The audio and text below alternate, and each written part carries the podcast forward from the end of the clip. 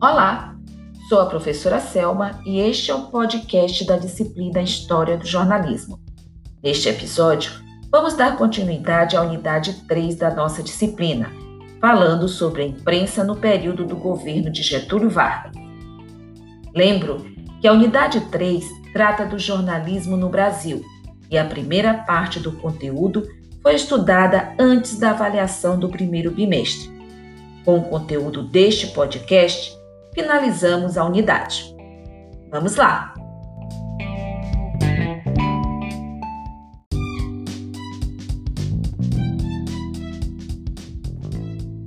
Pois bem, é importante lembrar que Getúlio Vargas foi uma figura dominante na política do país durante mais de duas décadas. A chegada de Getúlio ao poder ocorreu em 1930 depois de um conturbado processo eleitoral. O início de seu governo representa a ruptura com os acordos estabelecidos pela elite agrária brasileira desde o final do século XIX, quando o fim à chamada República Velha.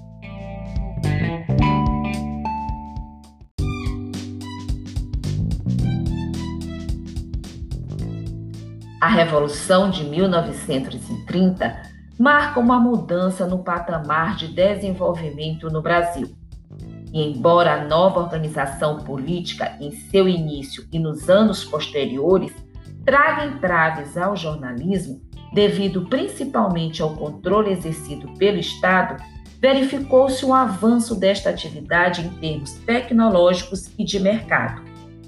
O rádio, por exemplo, assume um papel importante já na década de 30, assim como os jornais e posteriormente a TV. Todos esses meios refletiram e atuaram no processo sociopolítico nacional, em episódios como o suicídio do próprio Vargas, a renúncia de Jânio Quadros e o golpe de 64.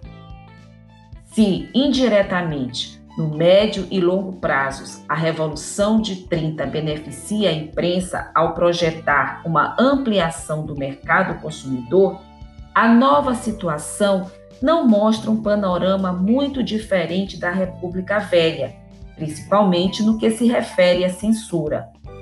Percebe-se, ainda ao longo do período Vargas, tendências anteriores da imprensa, tais como o caráter mais informativo do jornal e o modelo administrativo empresarial dos veículos de comunicação. Essa visão empresarial dos veículos explica o surgimento de grandes corporações, bem como a concentração da imprensa. A empresa jornalística passa a ter dimensões e complexidades tais que o capital para montá-las fica restrito a poucos. Bem, mas aí a gente se pergunta: quais são os fatos marcantes da imprensa no primeiro período do governo de Vargas?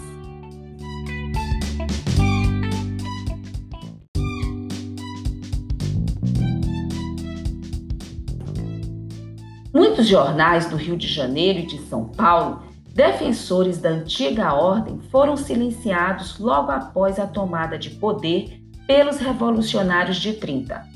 Alguns foram invadidos e sofreram danos, como a Gazeta de Casper Libero e o Jornal do Brasil. A imprensa passou a sofrer forte censura. É nesse contexto que ocorre a Revolução Constitucionalista de 1932. O rádio foi utilizado intensamente para transmitir mensagens de estímulo a esse movimento, tendo pela primeira vez forte influência no processo político brasileiro. É nesse momento que o rádio abandona o seu caráter amador e artístico que caracterizavam a sua fase de implantação. No campo do jornalismo impresso, estiveram na vanguarda de apoio ao movimento constitucionalista jornais como o Estado de São Paulo e a Gazeta.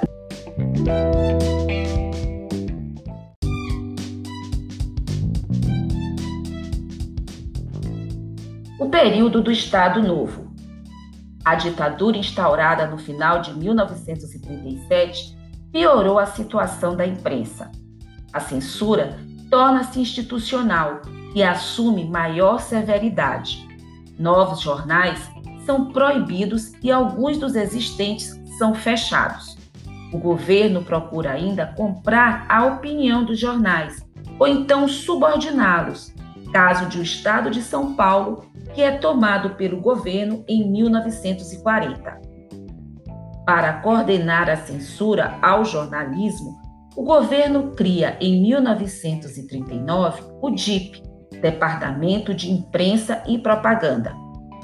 O DIP seria um verdadeiro Ministério da Propaganda, assumindo a função de controlar e manipular a opinião pública. Além de fazer censura à imprensa, o DIP também produzia conteúdo sobre o governo, como é o caso do programa radiofônico Hora do Brasil e de cine jornais de exibição obrigatória nos cinemas. Com o DIP, o controle dos meios de comunicação pelo governo torna-se quase que ilimitado. A imprensa, a radiodifusão, a literatura, o teatro, o cinema, todos os instrumentos midiáticos estavam sujeitos à influência e à censura do DIP.